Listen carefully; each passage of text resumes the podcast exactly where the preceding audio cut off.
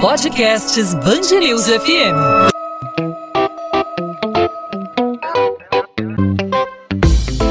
Dois às 20, com Maurício Bastos e Luana Bernardes. O Brasil não vai controlar a pandemia se ao menos 70% da população não for vacinada. Esse alerta da Fundação Oswaldo Cruz para a possibilidade do agravamento da pandemia está em uma edição extraordinária do Boletim Observatório Covid-19, divulgado nesta quarta-feira. A Fiocruz alerta que, se mantidas as tendências dos atuais indicadores, o estudo sinaliza uma nova elevação do número médio de óbitos para um patamar em torno de 2.200 por dia. Na última semana epidemiológica, que compreende o período entre os dias 16 e 22 de maio, a análise mostra que houve um aumento das taxas de incidência de casos novos de Covid-19. Além disso, o estudo mostra que os índices de positividade dos testes para diagnóstico realizados permanecem em altos patamares, mostrando a circulação intensa do coronavírus. Essas novas infecções podem resultar em casos graves de Covid-19, é o que afirmam os pesquisadores responsáveis pelo boletim. Uma outra questão preocupante é o rejuvenescimento da pandemia pandemia, que associada à circulação de novas variantes do vírus no país, torna ainda mais críticas as consequências entre grupos mais jovens. O estudo conclui que a maior exposição dessa faixa etária está associada a condições precárias de trabalho e de transporte, além da retomada de atividades econômicas e de lazer que vêm sendo efetivadas em vários estados e municípios com a flexibilização das restrições vigentes em março. O boletim mostra ainda que as taxas de ocupação de leitos de UTI Covid-19 para adultos no no SUS aumentaram ou se mantiveram estáveis em níveis elevados em praticamente todo o Brasil. Sobre esse assunto, a gente conversa aqui na Band News FM, no podcast 2 às 20, com o infectologista Alberto Chebabo, vice-presidente da Sociedade Brasileira de Infectologia e professor da Faculdade de Medicina da UFRJ. Doutor Chebabo, obrigado por aceitar nosso convite. Seja bem-vindo aqui à Band News FM. Obrigado. Bom estar participando aí do programa.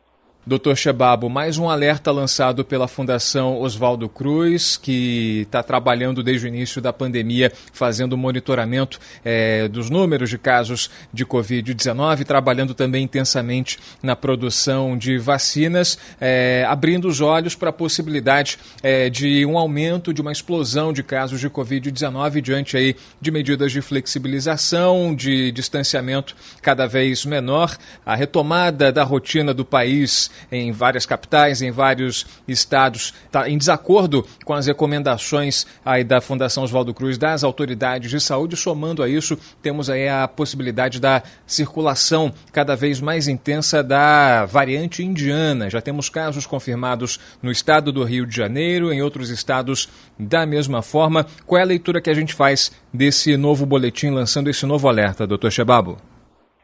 A gente está preocupado realmente com o recrudescimento da epidemia aqui no país. É, o número de casos vem aumentando em alguns estados. A gente está num período de inverno, que é um período é, que a gente sabe, né? Outono e inverno. É um período que normalmente a gente tem um aumento das, das infecções respiratórias, né? E isso certamente impacta é, o número de casos da Covid-19. Né? Da mesma maneira que a gente teve no inverno, no hemisfério norte, na Europa, um número muito grande de casos na Europa, a gente agora vive esse mesmo momento aqui no, no Brasil, no hemisfério sul, especificamente no Brasil, é, e a gente sabe que os próximos meses vão ser meses críticos, né? E por isso é tão importante a gente vacinar é, a população o mais rápido possível, né? Sem dúvida, doutor Shabab. Outra questão grave que o boletim apresenta é o rejuvenescimento da pandemia, que associada à circulação dessas novas variantes torna ainda mais, mais críticas as consequências entre os grupos mais jovens. Está é, tá derrubada mais do que nunca a tese de que grupos de risco existem, é, não há mais restrição de idade em relação ao contágio da Covid-19 na realidade, a gente sabe que existem grupos de risco que têm uma maior chance de acometimento mais grave. O que acontece é que agora esses grupos de maior risco, como os idosos, por exemplo, eles estão vacinados, né? E aí é, a gente vê um, um, número de grandes casos na população que ainda não está vacinada, que é a população mais jovem. É, certamente, se a gente não tivesse vacinado os mais idosos, a gente teria um número muito maior de casos nesses meses que a gente teve agora, e, e com, com, além desses, desses casos que a gente tem visto internar com pessoas de 40, 50 anos, a gente teria os, a, a, soma dos idosos que teriam é, adoecido e, e, internado de forma grave, que a gente conseguiu proteger com a vacina. Né? A, a, o que a variante faz é um, aumentar muito a capacidade de transmissão, então aquele público que a gente vê menos nos hospitais, a gente passa a ver mais, porque percentualmente né, existe um, um número de pessoas que acabam complicando, como o número absoluto de casos é muito grande, a gente acaba também tendo um número muito grande de pessoas é, com doença grave, mesmo nessas faixas etárias maiores, ocupando os leitos de, de, de hospitais e dos CTIs. Né?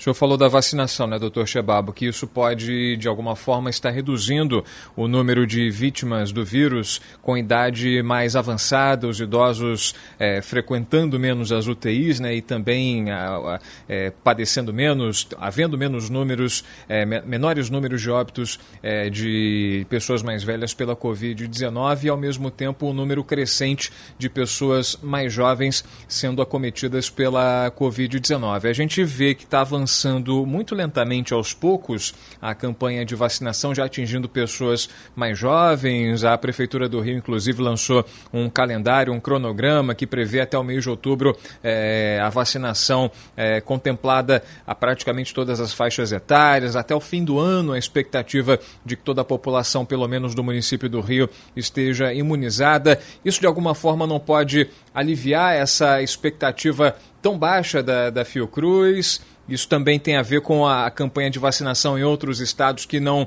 está no mesmo compasso, por exemplo, do que a do Rio de Janeiro? É, na realidade, assim, a gente espera que esse calendário consiga ser cumprido, né? Depende da chegada de vacinas, da entrega dessas vacinas ao município para que ele possa vacinar dentro da programação é, estabelecida aí pelo, pela Prefeitura, pela Secretaria de Saúde. É, a cidade do Rio de Janeiro é uma cidade que tem, uma, tá, tem vacinado bastante, bastante gente, né, de forma bastante eficaz. A gente hoje está com 30% da população da cidade do Rio de Janeiro já vacinado com pelo menos uma dose, né, e em torno de metade disso, um pouco menos da metade já com duas doses. Ou seja, a gente já tem uma, uma, uma massa muito grande de pessoas vacinadas. A gente vai sentir é, nos próximos meses, né, uma maior proteção nessa população. O problema é que a gente ainda tem muita gente para vacinar, principalmente as pessoas abaixo de 50 anos, né? Só, a gente só vacinou é, basicamente as pessoas com comorbidade e nessa faixa abaixo de 50, né? É, ainda há um contingente muito grande de pessoas que precisam se vacinar e que são de risco, né? E tem, de, de alguma forma, há um risco ainda aumentado de complicação ao se, ao se infectarem. Né? Então, essas pessoas, a gente precisa avançar nessa vacinação de uma forma um pouco mais rápida do que a gente tá, tem feito nas últimas duas, três semanas. A gente tem visto essa vacinação avançar no município do Rio, também em outras localidades do Brasil, mas ao mesmo tempo a gente observa uma questão de comportamento, né, isso associada à liberação de várias atividades, inclusive culturais, de alguma forma estimulando as pessoas a aglomerarem, a socializarem, nesse momento que ainda não é o ideal para que as pessoas voltem a fazer isso, né? As pessoas de alguma forma é, sendo vacinadas se sentem autorizadas aí a aglomerar, a retomar a rotina pré-pandemia. A questão também não leva em consideração é, esse aspecto comportamental, de educação sanitária. Isso ainda é, um, é, um, é uma pedra no meio do caminho para solucionar essa questão aqui no Brasil? As pessoas têm que entender que a vacina não é milagrosa, ela reduz as chances de, de infecção, reduz as chances de complicação, mas sempre existe um risco, né? Nenhuma vacina é 100% eficaz, mesmo as vacinas mais eficazes, né? Elas têm é, escapes, né? As vacinas que foram feitas, por exemplo, em Israel, nos Estados Unidos, que são vacinas um pouco mais eficazes do que a gente tem usado aqui no Brasil, elas têm escape. A gente tem visto quadros relatados de doença é, grave e mesmo mortalidade em pessoas vacinadas. Então, assim, o fato da pessoa estar vacinada, nesse momento onde a gente está tendo uma circulação muito elevada do vírus, não significa que elas tenham ou que elas podem se expor é, de forma demasiada. Então, as recomendações de manter distanciamento, de máscara, as restrições de, de aglomeração, elas se mantêm mesmo para aquelas pessoas que estejam vacinadas. Para a gente finalizar, doutor Alberto Chebabo, desde já agradecendo a sua disponibilidade em conversar aqui com os ouvintes da Band News FM a respeito da variante indiana. Já, já, muitos, já alguns casos confirmados é, no território brasileiro. Os primeiros foram identificados na região norte do país, na, ou melhor, na os primeiros foram identificados no Maranhão, de pessoas que estavam embarcadas, eram tripulantes de um navio que veio da costa africana. Também houve a identificação aí é, de um morador de Campos dos Goitacazes, no norte fluminense, ele que veio da Índia, viajou a trabalho, passou por São Paulo, é, circulou é, por ruas do Rio de Janeiro, por ruas da, da capital paulista e da grande São Paulo. Mais um caso confirmado, identificado dessa nova variante, a variante indiana. O potencial potencial é, de transmissibilidade, de letalidade é associado, é parecido, é semelhante ao da variante brasileira. O que se sabe até o momento a respeito disso? Queria acrescentar uma outra questão, né? Porque é, é, não, é, diante da, da, da, suspeita, um voo vindo da Índia, um passageiro vindo da Índia, porque ele não é rastreado, mecanismos de, de barreira sanitária não são tão eficazes no Brasil a ponto de é, impedir que a pessoa circule livremente, possibilitando aí o contágio de outras pessoas pessoas, né?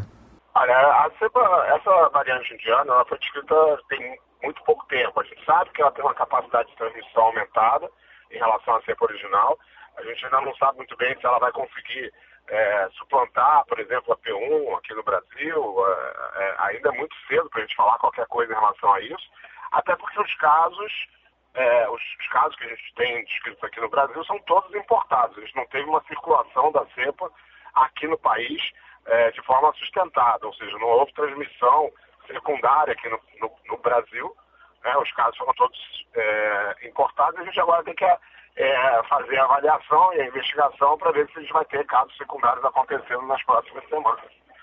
É, em relação ao bloqueio, é uma situação complicada, porque a gente no Brasil nunca fez esse tipo de bloqueio, enquanto outros países recomendam medidas muito mais restritivas para quem está chegando de viagem com listas de países, por exemplo, de lista vermelha, onde a, a, circulação de variantes é grande, ou em países onde você tem um número muito grande de casos, as pessoas provenientes desses países, elas é, são obrigadas a fazer uma quarentena quando chegam no, no, no país, né, ficam isoladas por pelo menos 10 dias, são obrigadas a realizar exames, né, ou um teste de antígeno, um PCR, para poderem ser, ser liberadas do, do, do isolamento, enquanto aqui no Brasil é, nenhuma dessas medidas foi implementada. Agora, tardiamente, a gente tem uma medida de barreira, é, uma barreira sanitária muito tênue, né? basicamente com medição de temperatura e tal, nos aeroportos é, aqui do país, que recebem é, voos estrangeiros, mas mesmo assim,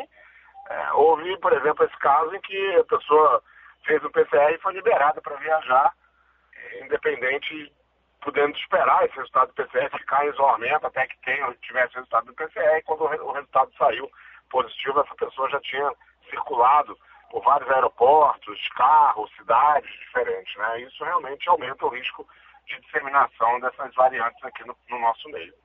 Dr. Alberto Chebabo, infectologista, vice-presidente da Sociedade Brasileira de Infectologia e professor da Faculdade de Medicina da Universidade Federal do Rio de Janeiro. Dr. Chebabo, mais uma vez obrigado pela sua participação, pelas explicações, esclarecimentos e até uma próxima oportunidade. Ok, um abraço. Prazer estar aqui junto com vocês. 2 às 20, com Maurício Bastos e Luana Bernardes.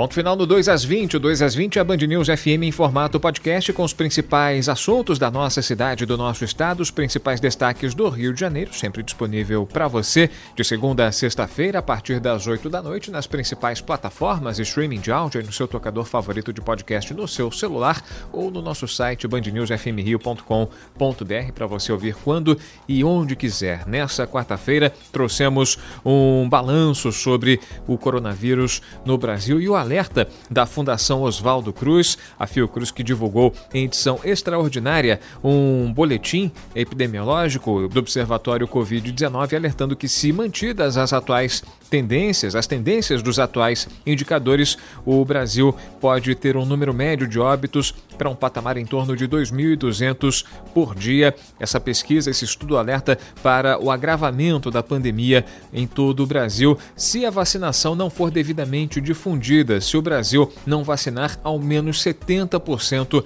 da população, a pandemia pode chegar a níveis catastróficos. É a indicação da Fiocruz nesse último boletim divulgado nessa quarta-feira. Sobre esse assunto, a gente conversou com o Dr. Alberto Chebabo, infectologista, vice-presidente da Sociedade Brasileira de Infectologia, também professor da Faculdade de Medicina da UFRJ, alertando sobre essa possibilidade e também falando sobre os perigos da variante indiana do coronavírus, que já é uma realidade aqui no Brasil, alguns casos já confirmados, inclusive aquele que era investigado no Rio de Janeiro, na cidade de Campos dos Goitacazes, no norte fluminense, de um trabalhador, de uma pessoa que viajou a trabalho para a Índia, retornou ao Brasil, passou por vários locais, por São Paulo, pelo Rio de Janeiro. Esse paciente teve o diagnóstico confirmado é, de Covid-19 com a variante indiana e a gente vai acompanhando junto à Fiocruz, junto às autoridades de saúde do Rio de Janeiro, como está o mapeamento dessa nova cepa identificada aqui no Brasil. Podcast 2 às 20 volta nessa quinta-feira, sempre com a sua participação, além da sua audiência, claro, você interage com a gente, fazendo sugestão, fazendo sua crítica, fazendo a sua pergunta. Fique à vontade para participar. Você fala diretamente comigo pelas redes sociais, fala comigo no Instagram, no arroba Maurício Bastos Rádio. Pode mandar sua mensagem no direct que eu respondo para você. E também, claro, com os canais da Band News FM, não só no Instagram, como no Twitter e também no Facebook. É só procurar Band News FM Rio. A gente está de volta nessa quinta e, claro, contamos com a sua audiência e com a sua participação. Até lá, gente. Tchau, tchau. 2 às 20, com Maurício Bastos e Luana Bernardes.